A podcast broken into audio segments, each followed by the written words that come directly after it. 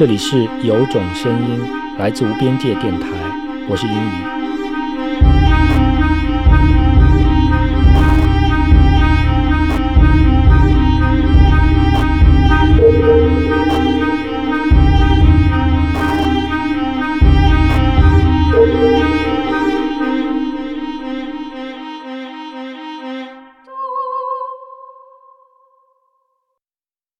欢迎各位来到无边界电台啊，收听新一期的有种声音节目，我是英怡。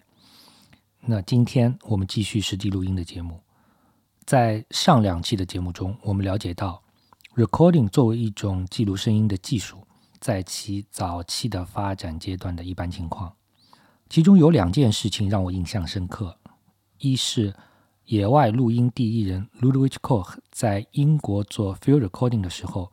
他所有的设备往往要装上一大卡车，每次外出录音都需要助手。另一个就是一九五零年九月二日，杨英柳、曹安和两位音乐家在无锡用携带式的钢丝录音机为正一派道士阿炳录音。由于当天录音钢丝不够，所以只录制了包括二泉映月在内的六首乐曲。今天。对于大多数人来说，录音是触手可得的，随时随地。你可以打开手机录音。如果有一部存储空间为一百二十八 G 的手机，假设你使用标准无损格式录制立体声文件，一百小时也只会占用你这部手机一半的空间。录音好像变得非常容易，按下屏幕上的按钮就可以了。但是，作为一种记录甚至创作的技术与方法，录音比我们想的要远远的复杂。下面我来简单的说一点。在整个录音中，最重要的设备是话筒，最重要的技术是围绕话筒而建立起来的录音技术。我们人类的听觉系统感知到声音的过程是一个能量转换的过程。大多数情况下面，声音以波的形式在空气中传播，声波进入耳道，我们的耳膜随之震动。这种震动通过附在耳膜上的三块相互垂直的听小骨，继续向内耳传递。在这个过程中，听小骨运用杠杆原理，把能量放大了一百万倍。听小骨之后是。充满的淋巴液体的耳蜗，这个阶段能量以液体的方式流动，在耳蜗内分布着大量的毛纤维细胞，不同区域的毛纤维会对不同的振动频率做出响应，然后这些响应被毛纤维细胞转换成神经电脉冲，通过神经向大脑传输。这是一个非常复杂。精密的能量转换过程，可以说，直到今天，还有很多细节并没有被以科学的方式解释清楚。那话筒的工作原理其实就是模仿这个能量转换过程，在话筒的工作过程中间，略去了人耳的液态的那个部分，而是直接把机械能转换成电能。准确的说，是把声压变化转换成电压变化。按照转换方式的不同，我们通常把话筒分成动圈话筒和电容话筒。话筒最重要的一个部件其实就是振膜啊，就是对我们耳膜的模仿仿制。在动圈式话筒中，振膜附有一个线圈啊，振膜和线圈一起被放置在一个磁力场中。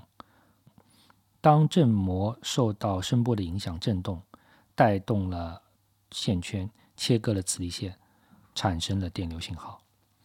那电容话筒是用极薄的呃金属振膜和距离很近的金属背板作为电容的两极。金属振膜是可以移动的，而金属背板是固定的。这样，当声波引起振膜振动时，会产生两个金属之间的距离变化。造成了电容的变化，从而产生电流信号。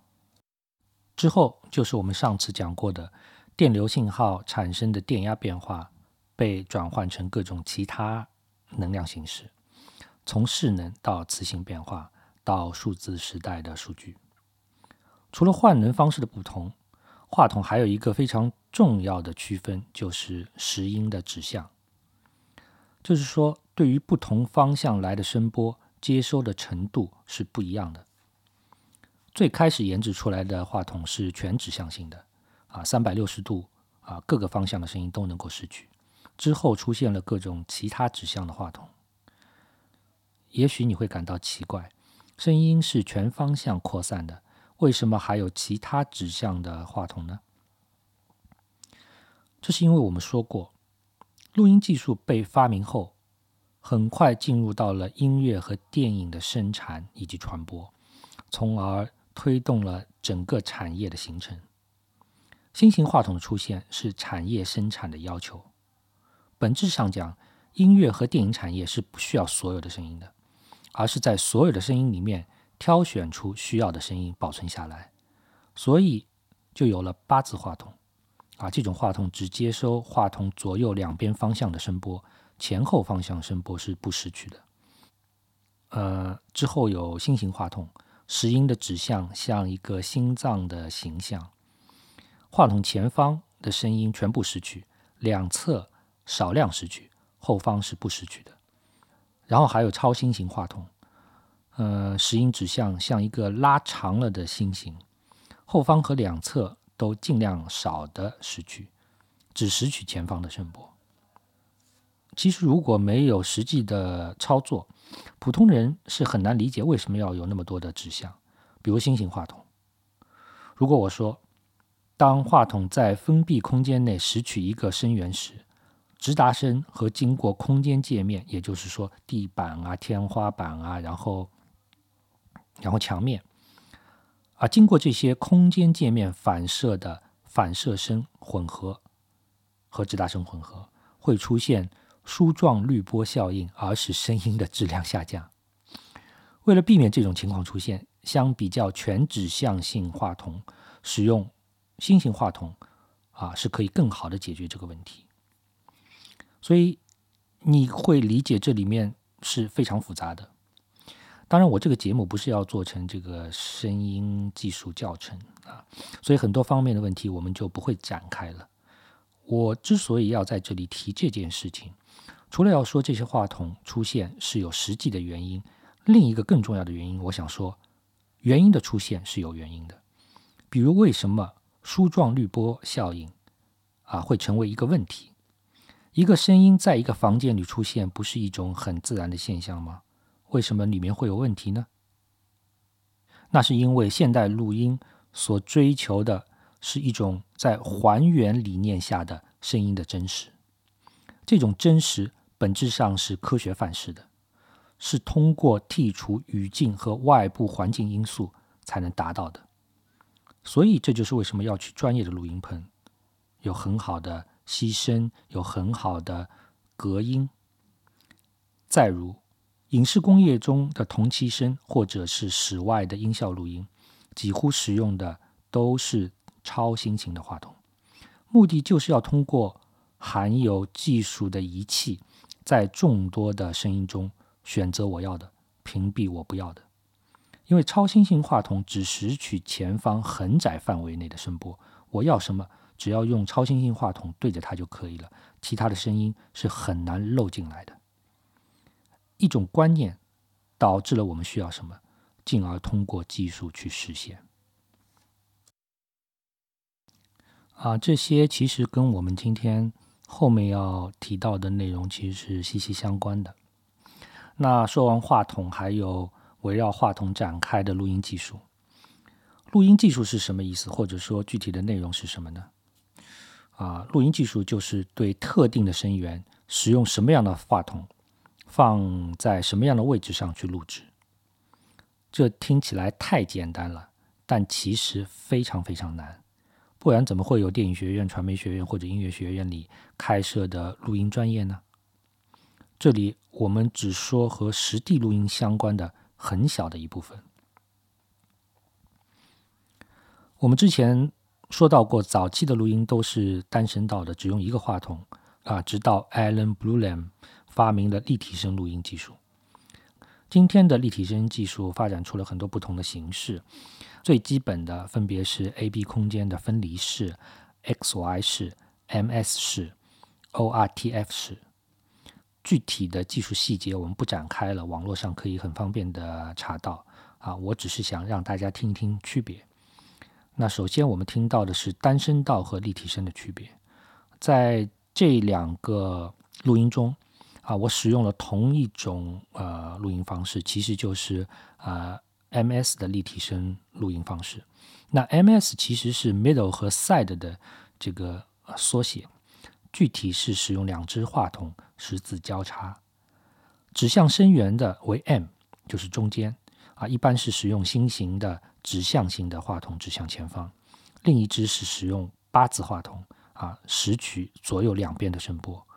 录制的两轨声道是不能直接用的啊，需要后期制作，具体操作我就不说了啊。所以我们会先听到第一段啊，第一个声音是呃 M，然后第二段是后期操作之后把 M 和 S 啊进行后期制作之后形成的立体声。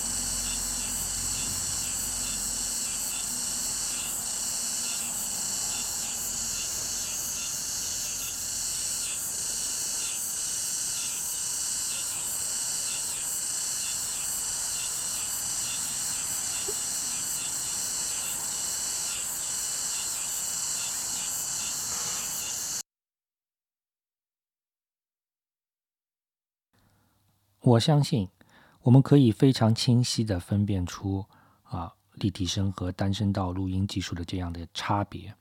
啊，前提当然是就像我上一期节目中啊提到的，你是在一套啊立体声的回放系统上去收听。啊，不管是桌面音箱啊呃立体声的桌面音箱，还是你的耳机。啊，如果你不是在一个立体声的回放系统里面，那么这种差别是没有的。那单声道录音和立体声录音之间最大的差别是，立体声录音它能够啊存储到整个空间的信息，啊，在整个空间信息里面，所有的声音都有它相应的固定的定位。从具体的听感来说，立体声录音啊更具有空间性。我们的人或者是我们的这个嗯脑袋。我们的这个身体好像处在一个空间中。那么，我刚才说了，立体声录音技术也有很多不同的呃方式，它们之间也其实有比较大的这个差异。那接下来我们来听一听 X Y 式和 A B 式之间的这个区别。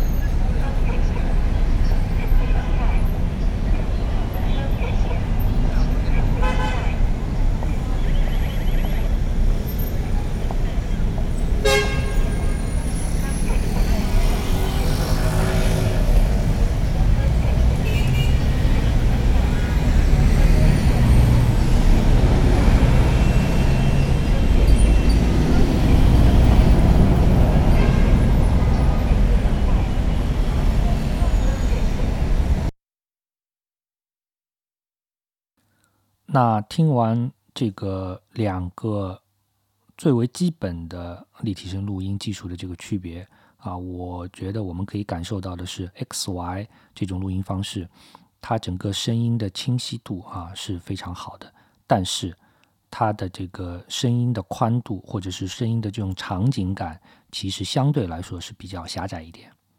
那么 AB 式呢？AB 式的话啊，因为它所使用的是两个分离的话筒，那依据它两个分离话筒的这个距离啊，整个声音的场景的还原的这个宽度啊会更加宽。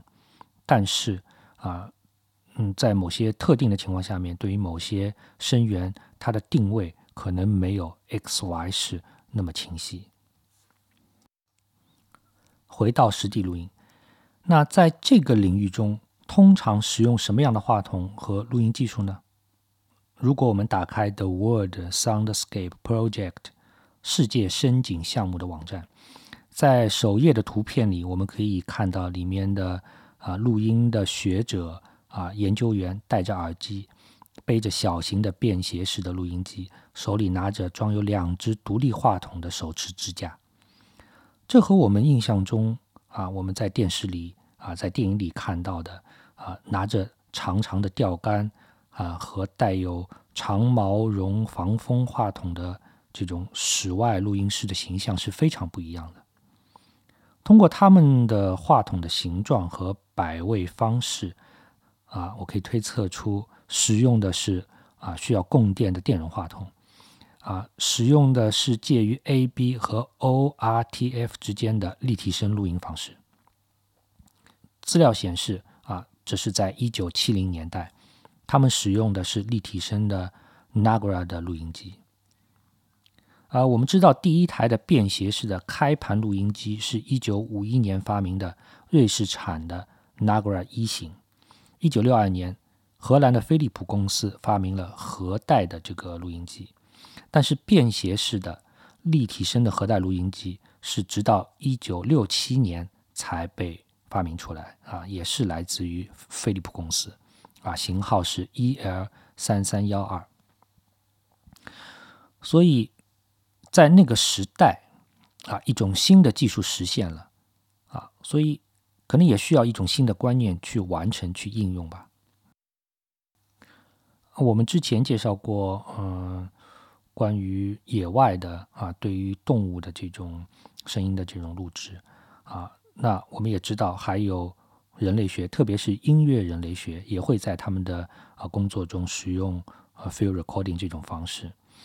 我们有理由相信，音乐人类学家啊在田野工作中会使用立体声录音技术，但这不是必须的，因为在音乐人类学的研究中，记录下来的声音只是整套研究数据中的一个局部，甚至只是补充性的。作为信息数据，完全是可以诞生到的。所以，我认为全面使用立体声录音技术进行实地录音的，是从 acoustic ecology 声音生态学开始的，因为他们的观念决定了他们必须这么做。可以说，在声音生态学出现之前，只有田野录音；在声音生态学出现之后，便有了实地录音。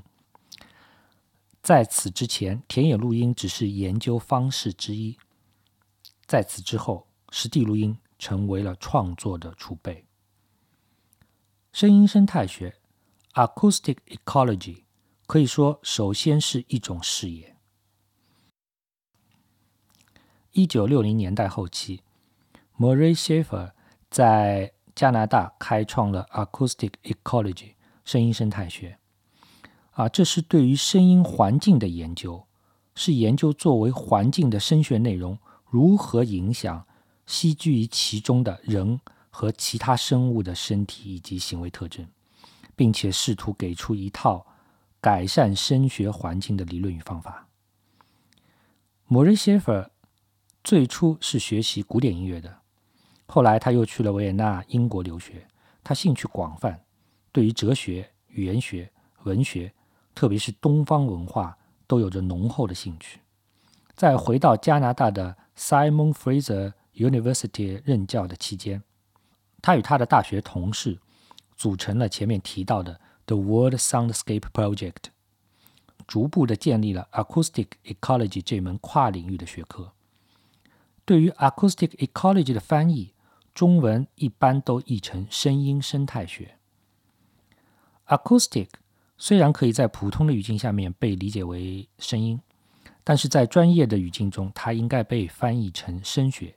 也就是说，Acoustic 在这里不是指作为现象的声音，而是关于声音的一套理论和操作的范式。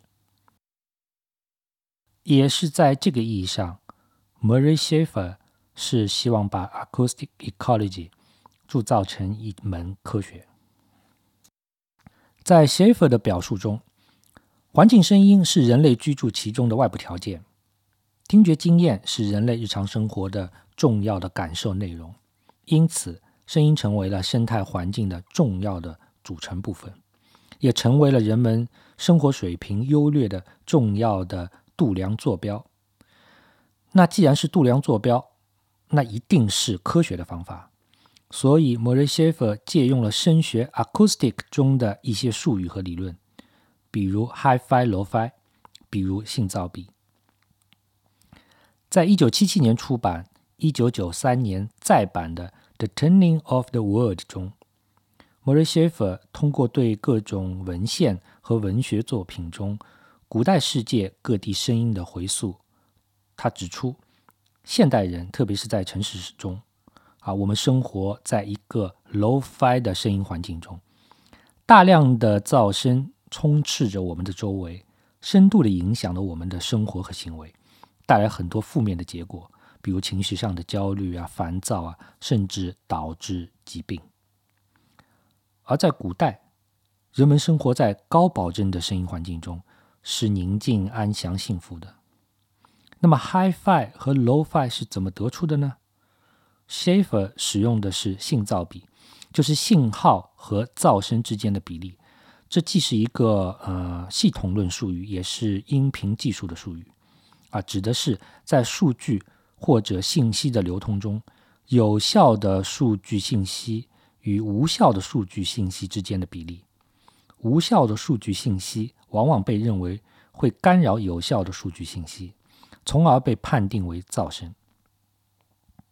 信噪比高，信号多，噪声小，信息论就会认为传输信息的通道优良，性能高。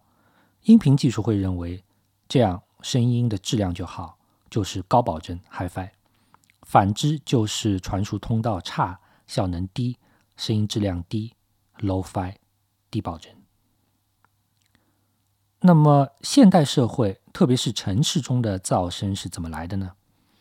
谢弗认为，除了工业革命之后大规模的机械生产所产生的噪音，另一个主要的源头是当代录音技术使声音啊与其源头分离了，声音被录制、被保存，啊，进而进入到一种无序的流通，被在各地不断的重复的播放、被听到。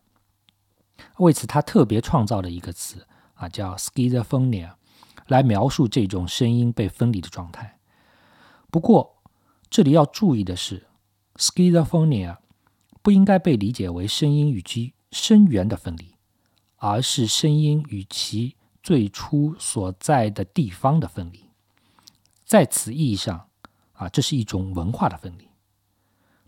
比如说，在电影院的大厅听到交响乐，而不是在音乐厅，啊，这就是一种 schizophrenia。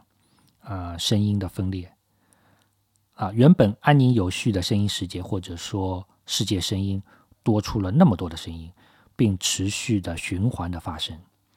啊，Schafer 认为，在 Hi-Fi 的这样一种声音环境中，一个人可以更好的与他的环境啊和谐的成为一体。所以 Hi-Fi 是好的，Low-Fi 是不好的。那么。为了改善当代城市这种不良的生态环境，啊，Schafer 提出了自己的方法。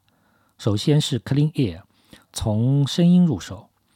Schafer 认为，通过练习，我们可以在听觉层面排除噪声，重新组织好的声音，形成一种他所称之为的 symphony 啊，就是交响乐。我们来想一想啊，Murray Schafer 最初的教育背景啊，他是古典音乐的啊学院派的这种教育背景，所以对他来说，和谐啊在这里是指的是一种声音，甚至可以说是音乐理论意义上的和律。啊，就是合乎声音和音乐的律法啊。我们知道有音乐里面有律法嘛，啊，这种和谐是人栖居的一种理想的状态。他认为我们每个人都应该是 acoustic designer，声学设计师啊。注意这里所说的仍然不是声音，而是声学。也就是说，不是要求我们去设计声音内容，而是去设计声音的环境。所以，Schafer 进而提出，声音生态学应该进入到城市规划和建筑设计师的视野里面。啊，这是对于声音所处环境的认知和设计，啊，从而改善声音环境。啊，联系到 Schafer 的这个声音分裂和电影院大厅播放交响乐的这个例子，我想 Schafer 的 acoustic designer 啊，不是对于声音。内容的设计，也不是传统声学所关注的啊，对于影响声音的空间形态的研究和设计，而是说什么样的声音在什么时候以什么样的方式出现，同时是把信息论与音乐律学的标准来作为目标的。这也是为什么他最著名的这个书名是《The Turning of the World》。啊，世界的定调。Murray Schafer 要做的是面对工业社会，再一次矫正听觉的基调。那么，Acoustic Ecology 的核心实践组织 The World Soundscape Project 啊，他们是通过啊实地录音、出版、讲座、研究报告、电台节目、工作坊等一系列的工作来推动啊这样一套理论和方法。那我认为啊，声音生态学最重要的研究方法就是 field recording 实地录音和基于声音的分析。最重要的成果是大量的录音文献。啊，这个录音小组啊，最初是由呃 Murray Schafer、Bruce Davis、啊 Peter Hughes、Barry Trax、呃 Howard Bluefield 和 Hildegard Westcup 组成的。他们录制了大量的声音，先后出版了，先后出版了《The Vancouver Soundscape》啊，《Soundscapes of Canada》，还有基于欧洲村庄的啊，《Five Village Soundscapes》啊，这些村庄啊是在瑞典、德国、意大利、法国和苏格兰。最后出版了两本重要的书籍啊，分别是 Maurice Schaeffer 的《The Turning of the World》和 Barry Trax 的。Handbook for Acoustic Ecology。那下面我们来听一听《The Vancouver Soundscape》中的录音，Harbour Ambis。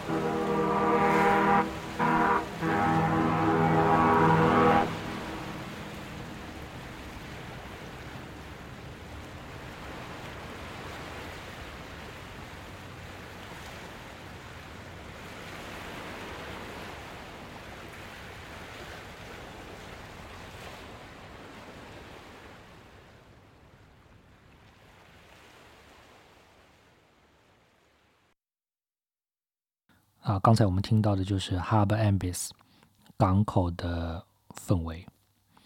我们可以清楚的发现啊，刚才那段录音和 Ludwig Koch 的野外录音的一个本质的差异。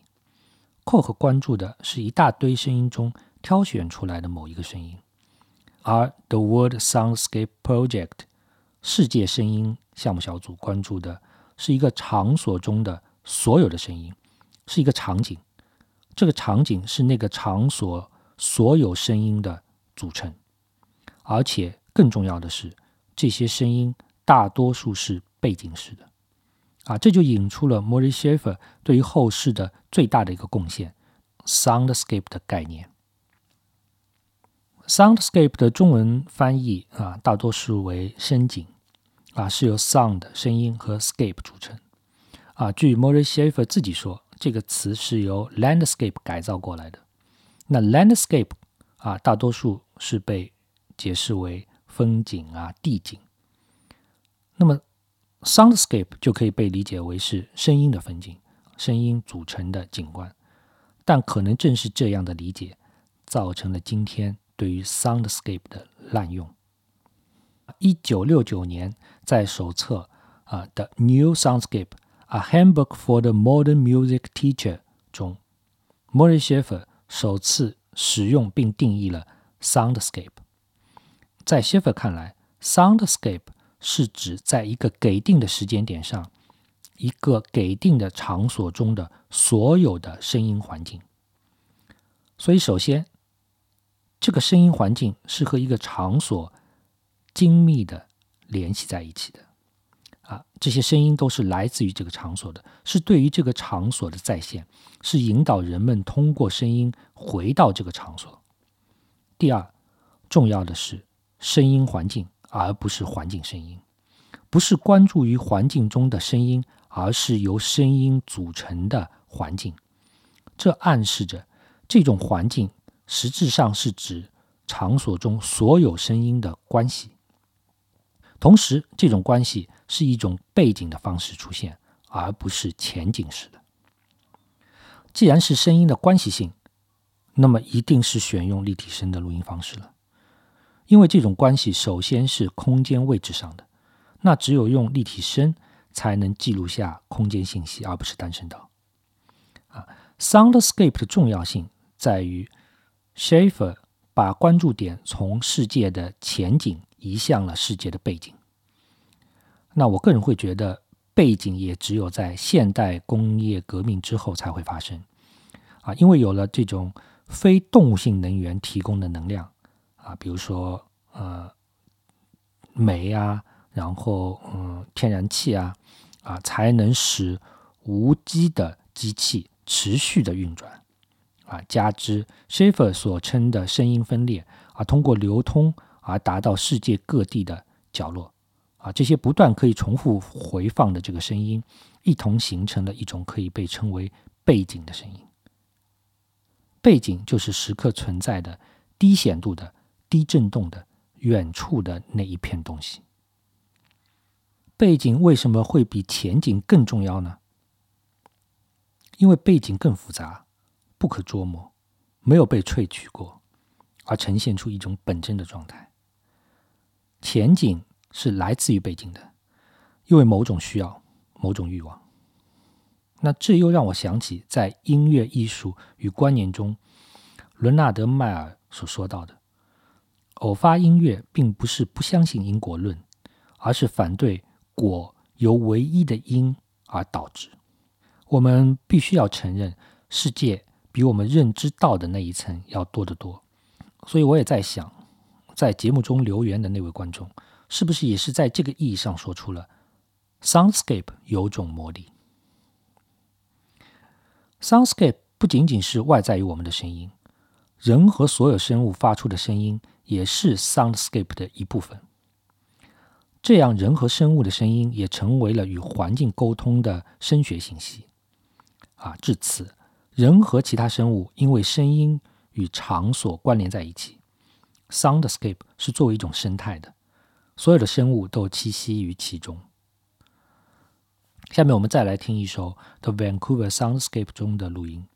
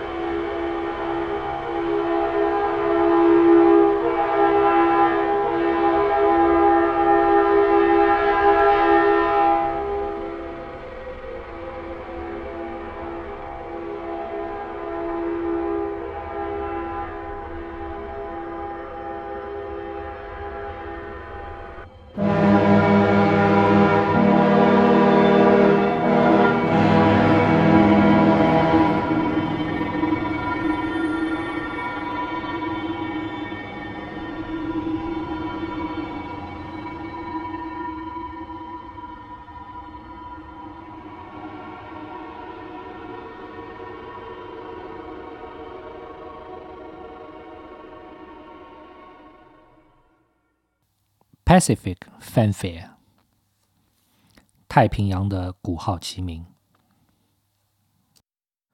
如果前一首被称为录音，那么这首应该可以被视作是作品了。啊，这就是要提到了作为当代音乐和声音创作中非常重要的观念和方法的 soundscape composition。我想这和呃莫里谢夫年轻时受过学院派音乐训练是有很大的关系。啊，谢夫的声音生态学的底子其实是音乐的。啊，这很自然的促使 Schaefer 和他的同事去探索出一条声音进入音乐创作的路径。这与我们所了解的另一位 Schaefer 啊，Pierre Schaefer 的 Music Concrete 电子音乐是完全不一样的。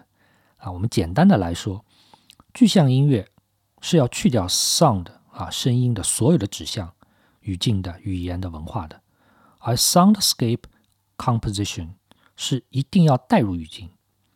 更准确的说，啊，是关于一个具体的地方或者是场所。可以说，这是电子音乐和声音创作历史上不可忽视的新的观念和方法。那么，一种音乐的训练啊，或者说我们这样说，仅仅是啊学院派的这种音乐训练啊，对于 Schaefer 所嗯。创建的这个声音生态学会有哪些负面的东西呢？或者是说，今天我们啊有一些怎样的对它的一些批评性的东西呢？嗯，那我们简单的来说一些啊浅显的啊对于声音生态学的一些批评性的东西，或者说反思性的东西。首先，有学者认为啊，soundscape 这个词还是一种视觉中心主义，landscape。就是风景。那么在视觉感官中，你要看风景，一定是要离开一段距离的，是在风景之外的。那么 soundscape 是以视觉的范式运用到了声音上，把声音对象化，把声音变成了物。当我听到的声音的时候，声音就在我的耳朵里，我也在声音中，我与声音共振激荡，是无距离的。借用改造 soundscape，其实是要用听觉中心主义去替代视觉中心主义。那其次，围绕核心概念 soundscape 深井而展开的声音生态学，它是把声音当做一种测量工具，通过对于声音的响度、频率、动态和相互关系，去评判一个场所的生态状况，其中的价值取向是非中立的。过去，和谐的、宁静的、自然的、乡村的都是好的；现在的、城市的、嘈杂的都是不好的，都是要被剔除的。在这里又涉及到了噪声的问题。具有讽刺意味的是，声音生态学对于噪声的判断又是不依据具体语境的，而是一套已有的声学的套路。而这种思路在今天的城市建设和管理中还是主流思想。声音生态学啊，还是依据信噪比来判断啊，把声音当作信息交流。那么，即使是声音只是一种信息交流，那它不需要语境和场景吗？比如说，一声汽车鸣笛，到底是有效信息还是无效的噪声？这不应该取决于。我在马路上骑自行车，或者我在汽车倒车，还是坐在路边的咖啡馆喝咖啡吗？按照 Murray Schafer 的同事 Barry Tracks 的 Communication Relationship 的理论，啊，噪音 noise 也是具有意义的，那就是人的交流和定位。还有关于声音分裂，Schafer 对于录音。和电台的这个声音采取的是一种否定的态度，因为分离缺乏了与声源物的亲近关系，造成了混乱。但是存储是为了流通，也是交流的可能性。然后，Schafer 自己不是也在用实地录音的方式做研究吗？他也用录音机，甚至还发布 CD。录音是对于声音意识性的一种对抗啊，意识性就是容易消失嘛啊，声音即生即灭。但是记录下来的那个声音还是原来的那个声音吗？大概只有文献的意义，至少在身心感受层面是无法还原的。回放的声音真的能向我们展示那个它来自的地方吗？能够把我们带回到那个地方吗？如果我们是陌生人的话。除此之外，还有他提出的 sound mark 声音标识啊，虽然是关于在地居民的记忆，但是 sound mark 是不是一种前景的声音呢？是不是把复杂的声音环境简单化了呢？以上的这些其实混杂了嗯其他学者和我自己的一些想法啊，全当抛砖引玉啊，也真的是非常希望呃和大家有啊机会能够交流，能够探讨。嗯，acoustic ecology 的出现啊，其最重要的贡献是提出了听觉的经验。啊，听觉的重要性，啊，并通过一系列的研究和创作，使之被更广泛的承认。啊，声音和聆听进入到了日常生活，成为了日常的经验，这深刻的影响了建筑规划、城市管理和诸多的人文社科学科。把听觉的指向从特定对象，比如音乐和场景，啊，比如嗯艺术场景里面，转向了关系性的对象啊。就是声音组成的环境。那在此之前，人是进入到场景中去的，人是走到场景中去的。那么从此刻始，人就是中心，啊，是以人为中心的环境。那与之相比，Cage 的听觉意识，啊，awareness of listening，则显得过于狭窄了。它只是在音乐中，在艺术中才有效。不仅如此，声音生态学还可以通过实地录音保存大量的时序性的文献，以此为研究基础，可以探索出人口移动、移风易俗、生产变化的社会进程轨迹。我们应该看到，Morris Schaefer 对于声音生态学的论述也是充满着神秘色彩和强烈的怀旧情绪的。他晚年在印度的乡村定居，也可以视为佐证。可以这样说，Morris Schaefer 的声音生态学带有对城市的偏见。自然的声音环境是城市学习和模仿的对象和标准吗？乡村生活是唯一一居其中的声音生态吗？那么城市的意义在哪里？在声音里的意义在哪里？这让我有想起实地录音第一期节目中的自然主义。如果我们承认，城市是杰出的，是人类聚集居住的优良空间场所地方之一。那么，如何面对同样在显现其特征的城市声音呢？当然，杰出是对于城市的评价之一了。今天可能其他矛盾的负面的东西会被更多的提及，但这并不是说城市在价值层面被否定，相反，可以看作我们希望保存其价值。而做的努力、批评和改善。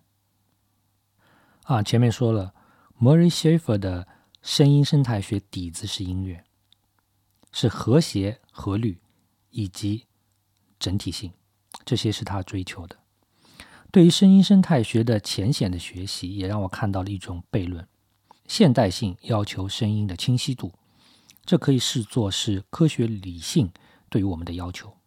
但工业革命带来的是声音的清晰度不断下降，声音的内容在不断的增加，非动物性能源的物机器越来越多，越来越复杂。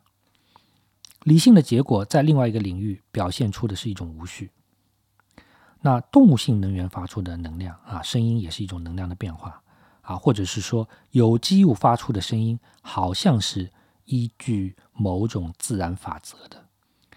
处于一种 in harmony 的状态，啊，这让我想到了毕达哥拉斯把数字的有序比例视作和谐，进一步视作宇宙的本质。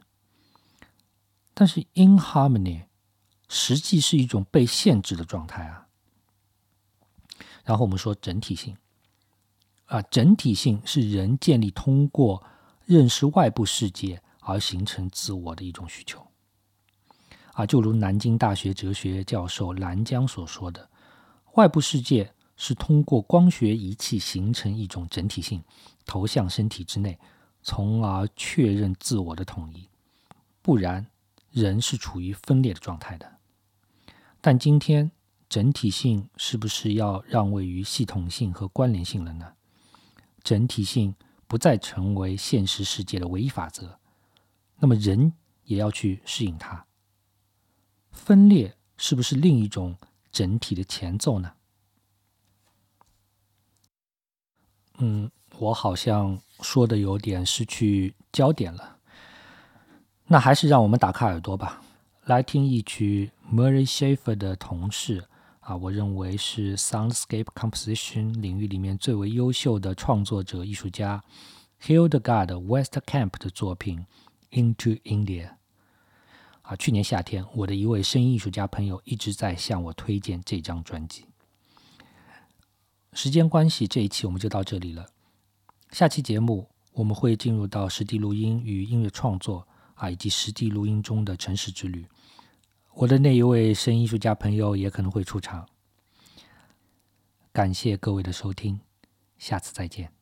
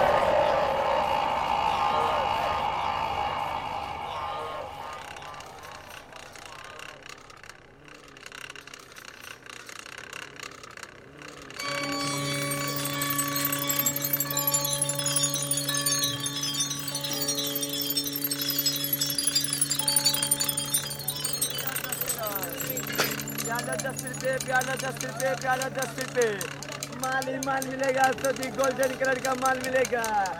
दस से दस दस से दस दस से दस दस से दस।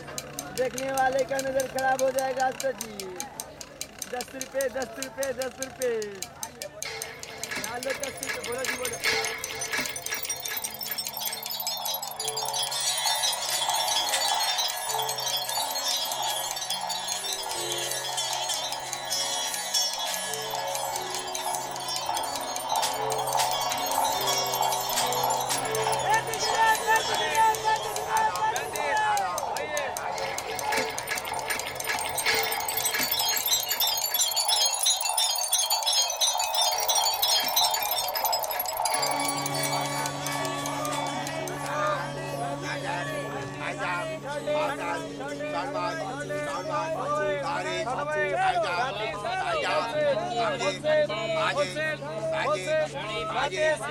ajá ajá ajá ajá ajá. Twenty five million.